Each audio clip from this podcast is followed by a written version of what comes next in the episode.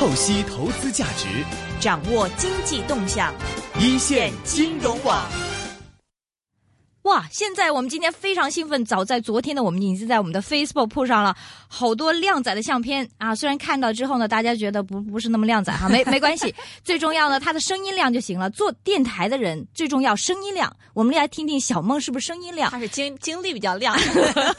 小梦生在巴西的里约热内卢。Hello，小梦。Hello，Hello，Hello，各位一线金融网的听众朋友们，大家好；各位香港的朋友们，大家好。这个。人长得不亮就算了，声音还哑了，这就更难堪了啊！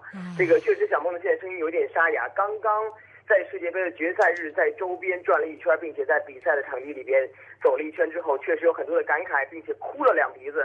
所以呢，现在嗓音有点哑，给各位先道个歉。你哭什么？你哭啥？你哭什么？感动啊，特感动，你知道吗？就是在这个呃比赛进行完之后，我在场地里边本来没有特别多的感受。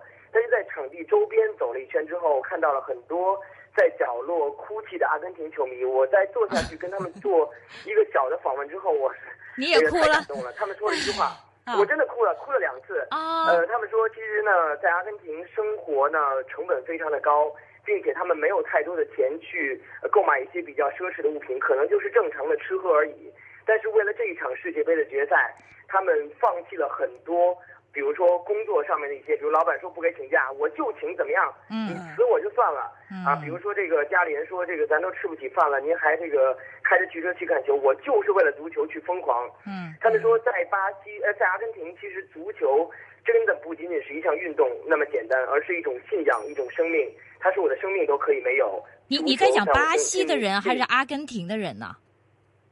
其实南美都是这样的。我刚刚没有讲巴西，我讲的是阿根廷。阿根廷。因为这场比赛的主角是阿根廷跟德国嘛，因为阿根廷输掉了比赛，但是很多的阿根廷球迷确实是为了这一次世界杯的决赛，花掉了很多时间成本，并且花掉了很多。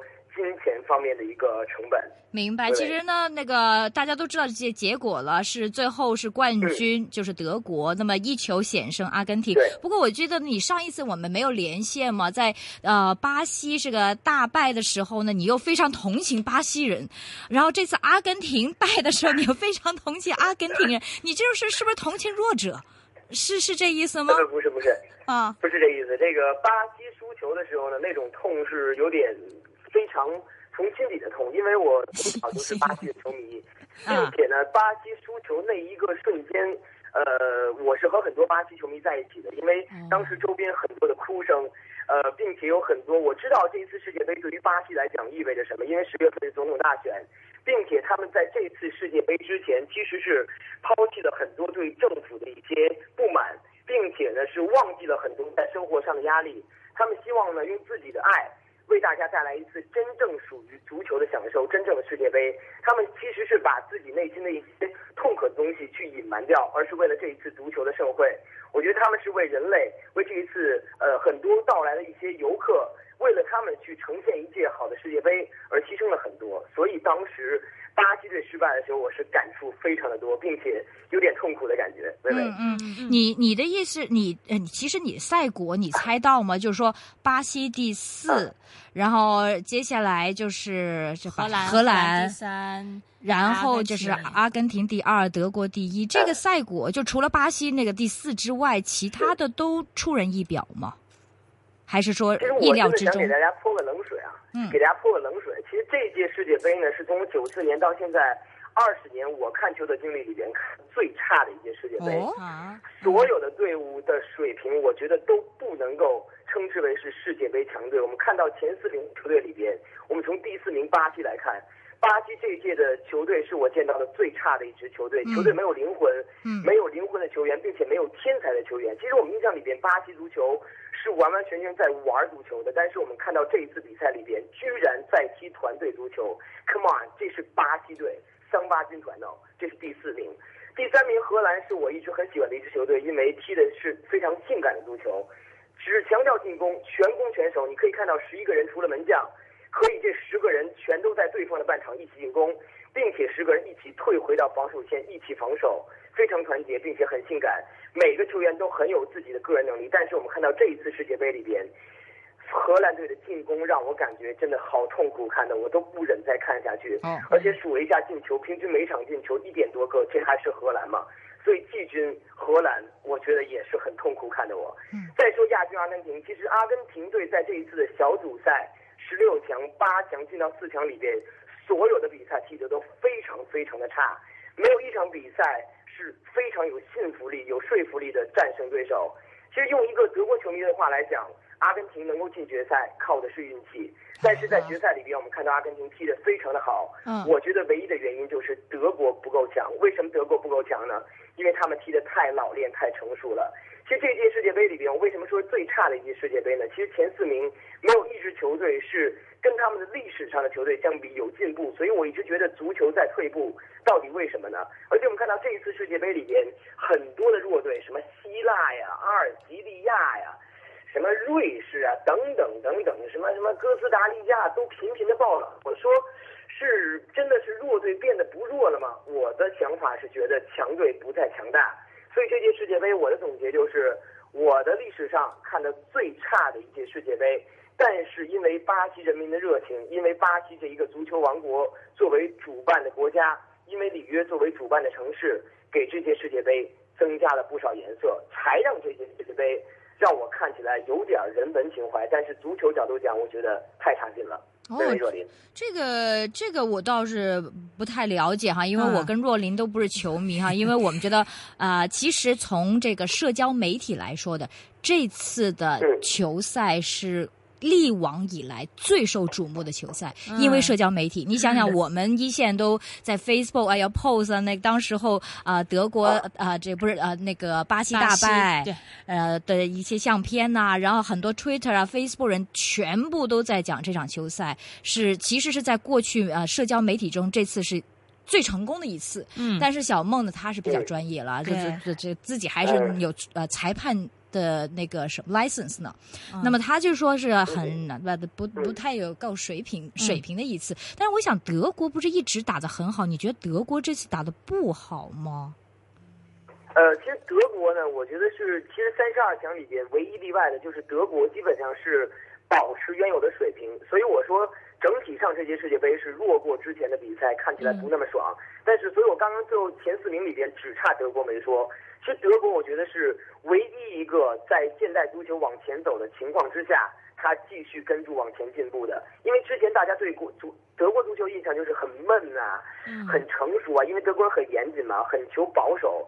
但是我们看到这一届的呃德国队从零六年世界杯开始，然后之后的零八年的欧洲杯，再到一零年的世界杯，一二年的欧洲杯，再到这一次的一四年的世界杯，通过五届国际大赛的磨练，这届德国队是最成熟的一支。所以这届世界杯赛，我觉得一直我的感觉就是德国在前面领跑，一众陪跑太差劲了。就你哪怕给造点威胁，是不是？结果弄得这个一家独大，我只会觉得这届世界杯没太大意思，没太大意思。这次是这个欧洲，嗯，第一次在这个南美拿冠军吗？呃，当然不是，当然不是，这个不是吗？历史上还有很多的历史上的今天出现，呃，但是这届杯赛之所以变得不一样，就是我刚刚所说的很多的国家，呃，在这次世界杯里边体验到了一个哦，原来我们也可以，原来我们也可以，呃，成为世界杯的主宰，呃，尽管中国队啊，尽管香港队，呃，在这个可预见的未来都没有可能能够站上世界杯的舞台，并且破这样的记录，但是我依然觉得这样的弱队，所谓之前的弱队，能够在这样一个不在欧洲这样的一个主流地方举办的世界杯里边获得成功，获得属于自己的奇迹，我依然觉得这是对于足球人来讲是一种鼓励，是一种激励。我相信中国足球有一天，香港足球有一天也可以获得属于自己的奇迹。但是关上门说话，先把自己家门口家里的事儿办好，再说跟外边人比赛的事儿。嗯对不对嗯、你在巴西的话，刚才你提到是说，其实对于这届世界杯，巴西人有一点，嗯，有一点这种苦痛在背后，但是没有显露出来嘛？究竟是怎么回事？可以给我们讲一讲吗？嗯，其实我本来是没有特别觉得这种这种所谓的这种抗议啊，这种所谓的意见很大，因为其实我们在香港也整天看到各种各样游行、各种各样抗议，所以有点麻木了。我说到底是真的有事儿，还是无病呻吟呢？嗯咱来之前根本就不知道。呃，结果其实是给我很大惊讶，是我走到这个 Dona Mata 这样的一个贫民窟之后，直到坐进了这个贫民窟的一个一个普通的老百姓的家里边去聊天的时候，他才跟我讲了很多的实话。他说，其实，呃，可以看到在贫民窟里边很多的人，呃，他们在世界杯期间是不准出外的。嗯我说为什么不准出外呢？他说，因为他担心 Copacabana 海滩，经担心伊帕纳马海滩，经担心在这个马拉卡纳球场周边有很多我们这样的平民出现。嗯政府会认为我们这样的平民出现会有可能导致这届世界杯出现一些不安定的因素，所以嗯当你走进贫民窟的时候，你看到有很多的警察在布防，但是其实他们的布防并不是为了里边的安全问题，而是防止里边的贫民窟里边贫民走出来的。我觉得这个简直有点难以想象，并且难以相信的一个情况发生。而且呢，他们就说了，其实呃，在这个世界杯期间呢，政府其实花了一个大量的金钱去修饰游客经常走到去的地方，比如说海滩呐、比如说吃饭的地方啊，呃，比如说一些球场，你看到哇，完全是一个虚假繁荣的景象。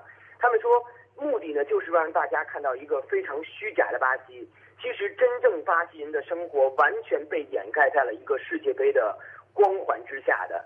其实，呃，防止贫民窟里的居民走出去只是一点，另外一点呢，就是警察会不断的警告游客说，在哪些的贫民窟有很多的危险，不想让游客看到巴西贫穷的另一面。根据他的说法，其实，在巴西很多的贫民窟早就没有太多我们所谓的这种呃贩毒啊、枪支啊，或者比较严重的问题，只是个别地方有，但是基本上很多的贫民窟里边，其实已经不存在这样的问题了。我就从这样的一个贫民窟的居民角度去看这样的一个一个一个现在的一个巴西的状况，确实巴西政府为了这些世界杯花了不少的精力，而这种精力有好的也有坏的。不过你说到这个，我我理解巴西政府为什么这么做。为什么这样说呢？因为我自己也去过巴西。嗯嗯，当是当你在比如说那个非常漂亮的沙滩走的时候，他们会有人上来跟你就是 bother 你，harass 你。嗯啊、钱方面呐、嗯或者是各种的什么样的人都会有。所以呢，如果是你想象，如果在像我们那么多记者、那么多游客来到巴西，嗯呃，来到里约，然后去看球赛的话，然后贫民窟的人说啊，我要拿点钱呐、那的确，大家马上你就会说啊，我本来走在沙滩很漂亮的，结果呢，好几个人跟我要钱就打折扣了。所以嗯我也理解到政府当时候，当时候他他们的这个里约的这个治安，大家都说不是那么安全但但是我我的理解啊，薇薇，我的理解是你不能因为这只狗可能会咬人，然后你把狗关进门子里不让它出去。呃，我一直的理解是说，在巴西这二十多天里边，我看到确实巴西挺乱的、挺脏的、挺臭的，嗯很多的问题都有嗯啊。比如说，你可以在这个夜里一两点钟，可以在这个拉帕的酒吧区看到，甚至可以看到贩毒的，甚至可以看到带枪的。是但是我又觉得说，如果你要真的想让一个地方的一个城市的一个完完全全的景象呈现给世界的话，这才是办世界杯、办奥运会的这样的一个意义所在。如果你把所有的东西都掩盖好的话，那么这又存在什么样的意义呢？OK，好了，把贫民窟关上门了。OK，好了，把所有该有的东西全关上之后，大家看到的是不是里约热内卢，是外约热内卢？这这这个还有什么意义吗？所以我觉得说，OK，你说为了安全可以做一些防范的措施，你说这边不安全可以有警察，你说那边有问题可以对贫民窟里边的人做一些小小的限制，但是你把门关上，这是巴西版的世界杯。我作为贫民窟里边的市民，我为什么没有权利在我家门口看一次世界杯呢？这个我就我就不不懂哈。嗯你的意思就是说，嗯他们这是拉撒吃喝，连上班都不能出去吗？还是说他们还有出去的自由，只不过是不能去某些地方，还是到底是怎么样？我想不可能这个一个月他们不能上班吧？举个例子，咱假如说咱家在港台的话，嗯每天你出门的时候，一堆警察，你刚要出门买个早点，警察出来问你你要去哪儿，嗯你跟他说买早点，你去哪儿买早点？你说你去楼下买早点，楼下哪儿买早点？哪儿买早哦，点？多少钱的早点？这个早点要吃什么？你要带回来，全部都有。问，嗯我觉得，对，全部都问你，你不觉得？我不是，我不觉得这是法律问题了，这是可能我也不懂人权啊，这人权的但是我觉得问题了这可能跟人权有关了吧？这当然人权的问题了，但我是同意在一定程度上限制的。这如果我是政府，我是在为什么这么说呢？比如说，在如果我举行任何的大型活动，如果你是政府的话，你会举办一些什么样措施？我会在最热闹的场地，或者是场外，或者是呃游客多的地方，我加重警察的一些呃巡游，而不是去到。贫民窟把他们不能出去围起来就有点对呀，你不能围起贫民窟，但是你就把那个那些警察的这个警力放在你应该放的地方，我觉得是应该这样做。对，嗯，咱咱这事往回倒着说啊，如果这个国家的安全程度不够，如果这个城市的这个人的这种生活质量不够，如果这个城市这个国家你可能觉得不够。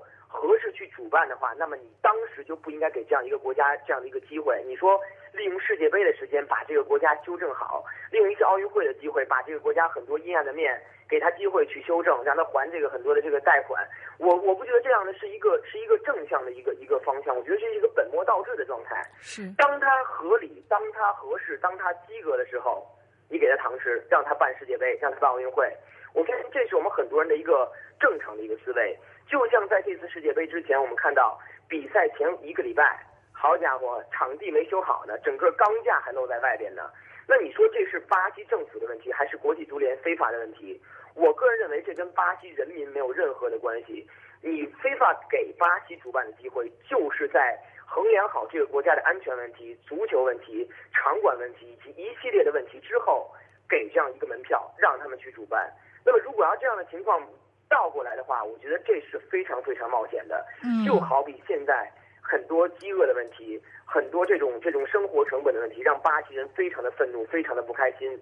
他们在很多地方有大量的这个 graffiti，有涂鸦，有骂非法的，有骂巴西政府的这样的一个社会状况，你怎么可能让他办世界杯呢？对吗？我觉得这是一个本末倒置的问题。所以我我觉得，如果你办世界杯的话，就请相信他们；如果你要不相信他们的话，干脆就别让他们办。这是我的看法。明白。那么在巴西那边的话，究竟说你也在这个贫民窟里面采访过一段时间嘛？那么他们的这个生活的到底是个什么样一个情况？这个生活成本啊，就可以给我们举个例子，这样详细的讲一讲吗？哎呦妈呀，我太喜欢这贫民窟了，真的，我这贫民窟里待着，找到 这个北京北京小时候四合院的感觉了，真的太喜欢这个贫民窟了。因为，呃，这是一个我怎么去讲呢？因为在香港很少有这样的一个去。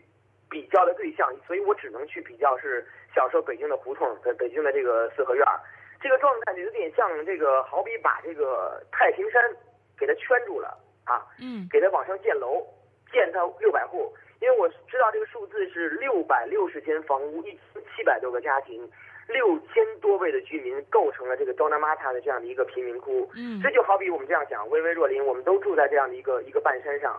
啊，这个有这样的这种这种完完全全没有距离的这种街道狭窄到只有三五米，每天就是街坊四邻的对话啊，也不用出去工作啊，就吃就喝就拉就撒就睡啊，就每天的状态就是这样，所以我这种接地气的感觉真的让我感慨很多。其实你刚刚所问到这种消费的成本问题，其实本来呢我是想在里边买个面包吃的，结果没买起，你这没买得起，你知道吗？就外边面包呢是这个好像是。四里拉吧，所以我当时进到里边就带了五块钱，结果在里边的面包是五块五里拉。我说好家伙，您这是贫民窟呢，还是赚我钱呢？嗯。然后结果呢，临走之前啊，这个我说不行，我这个来贫民窟一趟，咱得带走点什么。于是呢，我就走到这个贫民窟的最下方的这样的一个理发店，我去里边理了个发。嗯。这个是在贫民窟里边，我觉得消费成本是。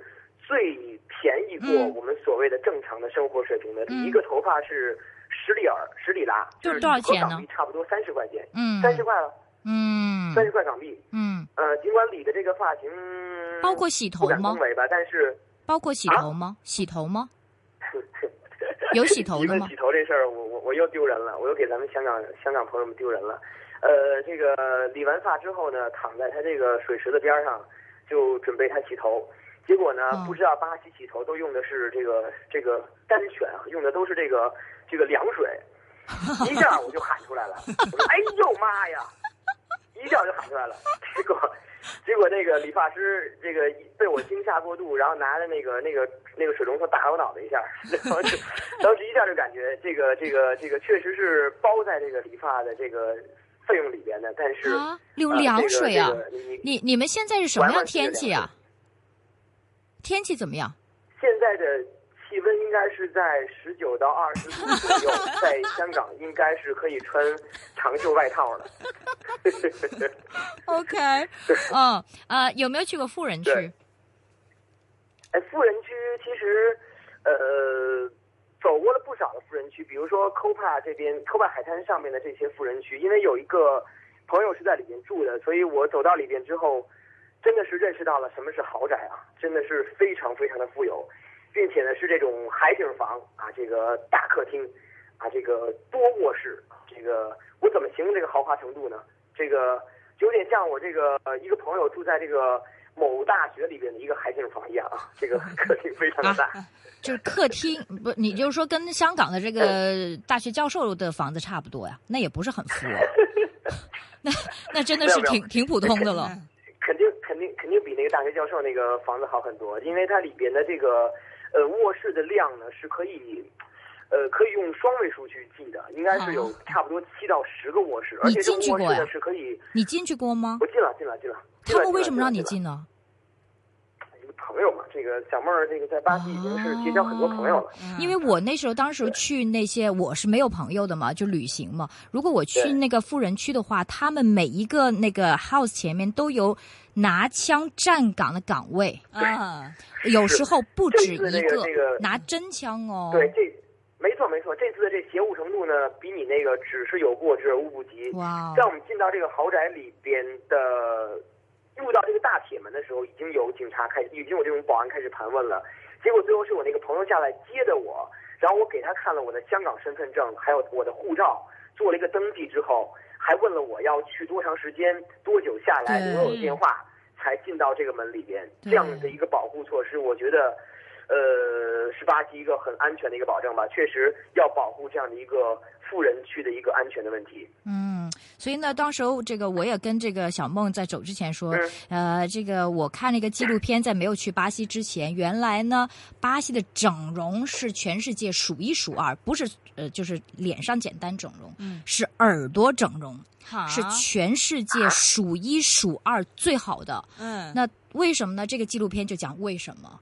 是因为巴西绑架人之后，首先第一个把你的耳朵割下来，然后寄给你的父母哎或者是你的亲戚，嗯然后说你的谁谁谁在我手上了，请你付款。嗯然后付了款之后呢，把这个人还给你。然后呢，所以呢，巴西那个整容耳朵是最最出名的，所以就可以想象它的治安会是怎么样。所以当时我去了，我故意去了富人区看看，哦，原来真的是，你想想，在每个人每个号前面是拿着枪的警卫，那那那感觉有多恐怖？是我之前还听说的，巴西很多富人都是乘坐直升机出行，有你绝对不出你奇。对你你坐车的话，都可能会被会被这个劫持或怎么样。但但是如果从财经的角度来看，的确，巴西在过去十几年，它进了金砖四国。我们现在、嗯我们现在不再讲什么四小龙了，嗯我们在讲金砖四国，包括中国，包括巴西，所以嗯它在整个经济的这个发展的确有很多的进步，但是是所有人都受惠吗？这个刚才小萌就说不是。我这你你们去看贫民窟就知道什么样情况，嗯是不是？是，他贫民窟的人大概这个贫嗯嗯，贫民窟人嗯大概是这个收入是什么样的一个水平啊？哎，其实我特别想问的就是收入的问题，而且我第一个问题问的就是收入的问题。但是我感觉巴西人在内心里边，就像他们对他们的桑巴、对他们的音乐、对他们的足球那么骄傲一样，他们自己心里边还是有个底线，不想被迫的。所以哦我问了三次之后，他们没有讲，我就没有再继续问下去。但是。据我所知，我所感受到的一个一个这样的一个生活成本，因为我有一些在这边认识的巴西朋友，他们给我介绍了一下在巴西的收入，呃，他说一个正常的一种正常的员工啊，比如说我们所说这种公司职员的话，嗯一个月的收入应该是在一千到三千 real，也就是三千到八千里呃港币这样的一个收入。嗯但是这样的收入听起来是没有任何意义的，因为这样的一个数字没有对比，怎么能去说呢？因为我觉得以这样的一个生活成本去计算的话，我感觉巴西的生活成本跟香港是持平，甚至在某种程度上是高过香港的。所以这样的一个收入，我感觉他的基本工资应该是在我们香港的一个三分之一的水平。所以你可以想象这样的一个生活的素质能有低到什么样的程度。而且我说的是正常的白领员工哦。巴西巴西的这个，比如说吃一餐哈，一个人，比如晚餐吃一餐多少钱？不是那种特别好的，就是 OK 的餐厅，也不是特别差的中等的餐厅，吃一餐一个人大概多少钱？你知道吗？咱这个去昨天去奢侈了一把啊，这个你们偷的照片里边有一张就是。吃牛排，小弟在这个这个牛排店里边，这个对，这是我们这次吃的最贵的一餐了。嗯，呃，但是这个餐厅据我所知是在当地应该算是一个中等水平，并不是很高端的一个餐厅。嗯，呃，自助啊，两个人大概应该是在一千元左右人民币。这一餐我倒觉得还正常，还合理，因为吃肉嘛，这个好像吃肉在巴西来说并不是特别贵的一种享受，但是比较贵的是这种正餐。比如说这个巴西的美食，葡式的这种这种这种饮食，并且有很多的这个，比如说配瓶配瓶红酒啊，这样的一个消费。之前在巴西采访了一位华人球员唐诗啊，这个将会成为中国球员在海外征战里边非常著名的一个球员，但是现在很年轻啊。我们吃了一餐饭，四个人，呃，大概我们就要了三个菜而已，因为他他请我嘛，所以我就没好意思多点。三个菜啊，加上一瓶酒。大概花了一千五百块的一个港币，所以我觉得这个消费来说，如果挺贵的，真的挺贵的，因为就点了三个菜，这三个菜而且都是四个人分的状态，你知道吗？嗯。所以吃这种中端的餐厅来说，真的挺贵的。如果呢，您吃完饭之后想在这个周边消遣一下的话，我们刚好住在这样的一个酒吧区，就在拉帕酒吧。我跟一个朋友那天喝了五瓶啤酒，加上一盒洋葱圈儿，大概花了八百港币。你说这是什么概念？五瓶啤酒加上一盒洋葱圈儿，八百港币。嗯，贵贵。所以终端的消费的水平，你大概有概念了，一定是高过香港的。明白。另外，如果要是稍微正常的吃喝的话，比如说一顿正常的像巴西的国餐，可来点牛排呀，来点配料啊。加上两杯饮料，可能也得两三百港币左右。这个除了这个正常我们所说这种吃一餐这种基本的正餐之外呢，这个还是矿泉水啊。比如说你买的矿泉水可能要四五块里尔一瓶儿，这个这个是在一个基本的花销范围之外的。你算一瓶矿泉水要十多块港币，而且我前一段时间呢，这个下午前来无事买了一包薯片，要十四块。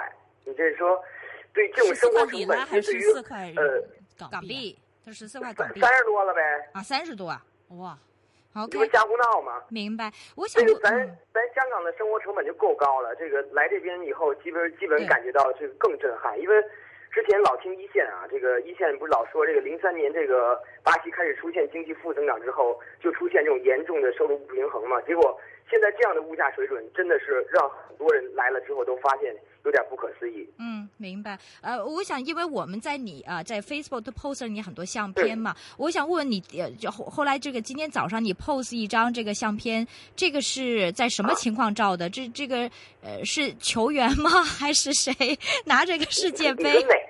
你你是拿这个世界杯跟跟谁照的？可以可以跟大家解释一下吗？那那个谁？这是一个这是一个球迷，但是他呢身份挺特殊的，因为他是一个。德国人，德国人，但是呢，他娶了一个巴西的老婆。哦，他是德国人啊，他娶了个巴西老婆。结果呢，他这一次是从德国特别回到巴西来看球，所以呢，在这样的一个比赛过程里边，我们是一直坐在一起的。他跟这个左边这个他老婆一直就在这个暗战之中，你知道吧？因为这个德国队把巴西淘汰了，呃，然后这个他老婆就一直希望巴西。这个德国赶紧输，对，然后他又肯定是向着自己祖国嘛，当然了，所以这俩人一直在左边吵来吵去的。然后我前面一对巴西的情侣一直在热吻，你说这个这冰火两重天的感觉吧？哎，呃，你是看现场比赛了吗？什么意思啊？你说呃，之前呢，这个是通过各种各样的方式吧，在这边找朋友，然后是呃，当时是买到了这个马拉卡纳球场的这个呃分组赛最后一场压轴比赛的那场法国对厄瓜多尔的比赛。嗯其实我来这边呢，最想看的不是比赛，因为我真的没什么倾向性，谁赢谁输我没所谓。嗯，最重要的就是看这个球场。其实当时进到场地之后。有一种圆梦的感觉，因为这个球场对于很多球迷来说意义太重要了，因为这是世界杯历史上最重要的一个球场，并且曾经可以容纳世界上最多球迷的一个容量。你猜猜啊，大球场应该是容纳几万球迷啊？这个三两三万球迷，然后北京的工人体育场是五六万，然后上海的。八万人体育场是八万，你猜这个球场最多容纳多少人？几十万。几十万猜对了，二十万人，一个球场能纳二十万球迷，你说这可以想象吗？尽管现在翻修以后是减了一半，但是我觉得坐在这个球场里边，还是有一种很这个梦想成真的感觉。那我想问问哈，这个巴西早在这个都知道他们这个连前三甲都不入的话，还有派对吗？巴西人是什么感觉？那些球迷？就因为当时呢，其实我记得当时那场巴西队一比七输给德国比赛之后，很多的朋友给我发信息说注意安全，千万别出门。嗯，就我第一时间也是把门窗都锁上了，我挺怂的，把门窗都锁特严实。我说这别到时候一个一个火箭炮扔进我家门口给我炸死。但是其实，在那天比赛之后呢，巴西人非常的安静，嗯，安静的非常非常的恐怖。啊，不是，真的是给打傻了，打懵了，你知道吗？就是想去愤怒的原因，想去这种这种这种去去闹事的这种力气都没了。是，所以这样的一个状况，令到巴西整个的街头消停了一两天的时间，基本上你在周边看不到任何欢乐的人群，看不到任何黄色的衣服，甚至，嗯，所有人都把自己曾经卖的衣服啊，这种店里摆的这种世界杯的东西全都收起来了。嗯他们确实太伤痛了。嗯，所以这两天我是在巴西最。最郁闷的两天，因为巴西这个整个城市完全安静了。但是就在昨天这个周末，巴西人又开始重新疯狂了，因为周末让他们短暂的忘记了那次一比七的失败。嗯，在整个拉霸酒吧区，我从昨天差不多十点多出门，一直待到差不多两三点钟才回去。看到了整个的一个桑巴舞的表演，并且看到了现场的演唱，我觉得真的是不虚此行。因为其实他说最传统、最原始的巴西桑巴舞还有演唱的表演，并不是在那些很著名的酒吧，并且很贵的这种入场券，而是一个巴西的朋友带到我去到一个拐弯抹角小角落里边。走到最里边，发现有这样的一个人群聚集非常多的地方。嗯，现场四个老老先生表演的现场的一个桑巴舞，并且桑巴的歌曲的演出非常非常的好，拍下来吗？入场的有拍相拍下来有拍照片，有拍照片，照片没有拍 video。这个 video 是等着你送我手机呢，内存不够了。哎呀，你真失败。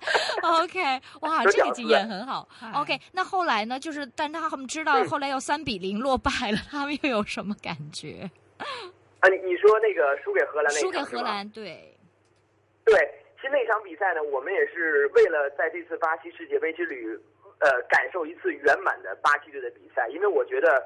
怎么着，这场也该赢了吧？这个就即使中间输一场一比七，这一场比赛拿下的话，依然是一场呃酣畅淋漓的胜利，依然是一次属于巴西队圆满的世界杯。但是这场比赛依然失败了。我们特地是来到了科巴卡巴纳的海滩，这样的一个 fan fest 球迷嘉年华入场，在这里边看，有几万人在一起看球。嗯，我终于是明白了这个当时我们在酒店里边体会到的安静的一个现场版本。嗯，就是。几万人对着一个大的电视，一百五十平米的一个大电视，目瞪口呆，一言不发。所有人拖着下巴磕，左看看，右看看，上看看，下看看，刷刷微博，玩玩脸书，就这么一个九十分钟又过去了。确实，巴西的这场三比零，我觉得是真正的完完全全给打傻了。哎，那有没有这个呃呃荷兰的支持者呢？就是不敢说话是吗？一看入球都不敢说话。其实我觉得荷兰支持者都不算什么了，因为在这场比赛之后呢，荷兰人并没有举行特别大规模的庆祝，因为是三四名的决赛，是一场激烈的比赛。但是在这场比赛结束之后，阿根廷球迷像是欢聚。像是这个欢祝世界杯夺冠一样去庆祝，高喊着这个歌声，冲巴西球迷一直在示威，摇旗呐喊，举着自己阿根廷的国旗。我本来不知道他们唱的什么，结果一问了一下周边的巴西朋友啊，给我做了个翻译，立刻让我目瞪口呆了。他们喊的是，呃呃，巴西的朋友们，我们是你爸爸，这是第一个关键词。第二个关键词是这个输七个，难道还不够吗？第三个是。阿根廷，我们进决赛了，我们要拿世界杯了，我们要在巴西拿到属于阿根廷人的世界杯了。这是他们歌曲演唱里边三句关键词，我觉得让我听起来都有点 很痛苦的感觉，就是连抱怨的理由都找不到，连哭的力气都没有。巴西人他们听不懂吗？听得懂，听得懂。那他们不会跟他们打架呀？小小的这种，有一点儿，有点小小的小小的这种冲突，但我真的觉得。呃，巴西有一种一种感觉让我非常好，就是如果当他们输掉比赛的话，他们不会去找任何的理由，他们也不会去跟你闹事儿。比如说你赢了，我输了，我跟你打架，这种情况完全不会出现。你赢了就是赢了，你在我面前示威没有任何的问题，我痛苦我自己承担，这就是一种愿赌服输吧。是吗？哎，我想问，巴西人是怎么样的？热情、单纯，是是什么样的人？你接触了这么久？哎呦，我就像喜欢贫民窟一样喜欢巴西人，这个太可爱了，太可爱了，真的是太可爱了。这个，嗯，我想每个人喜欢一个地方的理由都会跟他曾经的一些经历有关。我也不不任何回避啊，因为我喜欢巴西的理由就是因为我觉得巴西人让我找到小时候在北京胡同里面的感觉了。嗯，因为人和人之间的距离非常的近。你想想，我在这边只住了二十多天。在这个 Facebook 上已经加了几十个朋友，就就每天基本上可以认识两三个朋友，这这样的量，我觉得对于一个在一个陌生城市刚来的人是非常非常恐怖的一个数量。嗯，并且在我们酒店周边的一些小吃店呐，一些饭馆，所有的基本上人已经打成一片。每次我路过之后，他会冲我打招呼啊，会会喊我的名字，所以我觉得周边的这种人和人之间的距离非常非常的近，这让我。可能因为我在香港生活了三年的时间，对这种人际关系或者这种人情的冷漠已经看待太久了，所以我来到这边感觉非常非常的深刻，就是人跟人之间的距离非常非常的近，是非常非常的感感触良多。对啊，南美的人真的是热情的。这这是真的，就是你真的是热情，真的是热情，真的是热情。那香港人就是比比较忙，生活压力比较大，所以没有时间跟任何人讲话。那么南美人他真的是就是，但但是我想问问哈，我去巴西的时候，不是很多人都很容易讲英文？你好像说到处都可以跟你沟通吗？没有，因为我们随行的时候呢，一开始是我们随行有一个翻译跟我们一起，就是因为这边真的是讲英文，就像微微所讲的，英文讲的非常的差。基本上连单词都蹦不出来，这个是完完全全可能是在香港或者在中国大陆可能是两岁小孩的水平，完完全全不行。之后呢，我们认识了一些本地的华人朋友，他们每次都给我们做翻译，这样才让我们的这样的一个旅程能够继续下去。要不然基本上就是鸡同鸭讲，你跟他这个拿连连比划带猜，最后还都是错的。所以呢，基本上在这边，如果大家一六年想来看这个里约奥运会的话，我觉得。您最好学点葡语，或者说能带个翻译过来。确实，这边大家讲英文的这种水平的这种程度是远远超乎你想象的差。对对，但是他们还是很 nice 很好，这个对你就是还是很热情的。他们就是这个状态，就像这个什么呢？就像我前段时间去日本，就是明明他知道你听不懂日文，他还不停在跟你讲一样。就我在这边问他一个问题，我用英文问，用中文问，用广东话问，他也听不懂我讲什么，但是他回答我。一长串的这种仆文，而且呢，他不说完他不让你走，就你必须点头说你知道了，我知道在哪了，哥们儿你别再说了，我求求你了。这种状态出现的情况下，他才会放你走啊！你要不骗他，不来个善意的谎言的话，基本上你别想离开。所以呢，我觉得巴金是非常非常的热情，非常非常的单纯，并且非常非常的好客。而且我们来到第一天的时候呢，就有一个大妈，我的这个刚玩完手机之后，把手机又插在兜里边了，结果一个大妈。拍拍我，说，就就他也不会说啊，就是示意我把这个手机往前往这个兜里再塞一塞，要小心有这样的这种朋友可能会会偷你的东西。另外一个感触比较多的就是我们在香港，你吃饭的话，你如果在 A 餐馆点了一个面，在 B 餐馆点了一个鸡的话，你不可能把 B 餐馆的鸡拿到 A 餐馆吃面，也不可能把 A 餐馆的面拿到 B 餐馆吃鸡，这是不可能的。但是呢，我们实在是。真的是，我就明知道这是一个错误的行为，但是我还是想试一试巴西人的这种忍耐力到底有多强。于是我在 B 餐馆真的是买了炸鸡，然后拿到 A 餐馆去一边看球一边在这边买了个面一起吃。结果出现了一个什么样的情况呢？老板冲我笑了一下，就走进去了。我说：“哎呦，还冲我笑，不错呀。”结果走进去干嘛了呢？拿刀砍你。盘子，对，不是不是，就 是拿刀拿刀叉，让我们。更好的享用这份鸡，你懂我意思吗？我从隔壁买来的鸡是那种一次性的餐盒，结果他给我专门拿了个盘子，拿了个碗筷。哎呦，我的天哪！我说太感动了，这干嘛呀？要在隔壁买的东西，您这还伺候着我，我这所以呢，结尾之后呢，因为我当时穿的是一件香港队的球衣，所以我说也不能给港人丢人呢。结果完事儿之后，我把盘子都给人收了，你知道？那我其实我再次想问问哈，小梦，因为这次巴西是、大家知道非常差嘛，大家都是在讲这个总统啊，这个女总统能不能连任，看来机会蛮蛮小的，是不是？大家对她意见很多啊，是吗？这个我觉得这个好不好呢？得比较，就是你如果你选一个新的还不如这个的话，那你你怎么知道这个下一个会比这个更更更更不好呢？对不对？嗯就现在的状态就是说，大家我因为我走贫民窟里边就会发现有很多这种竞选的海报已经贴出来了，确实有些说在贫民窟里边得贫民窟者得天下，因为在这样的一个贫民的区域里边，可能如果你得到他们的心的话，这种难度可能是和你得到最上层的这些人的这种心的难度是一样的。所以你让我去看现在这样的一个十月份的这个总统大选的话，我现在真的是没有任何的可问的东西。就像你现在问我巴西人关不关注一六年奥运一样，嗯因为他们根本没有任何的心思去想这样的一个事情。现在的状态就是，他们的世界杯结束了，OK，要面对每天接踵而至的生活压力，嗯纷至沓来，每天就是这样的一个状态。嗯，尽管呢，呃，可能会觉得说，大家都会觉得说他们活得很随意啊，但我觉得有的时候我们为什么要用自己的价值观去判断别人呢？这就像你没法在北京、在香港让人家带路给你带到目的地，在香港餐厅里吃另外一家店铺的食物一样。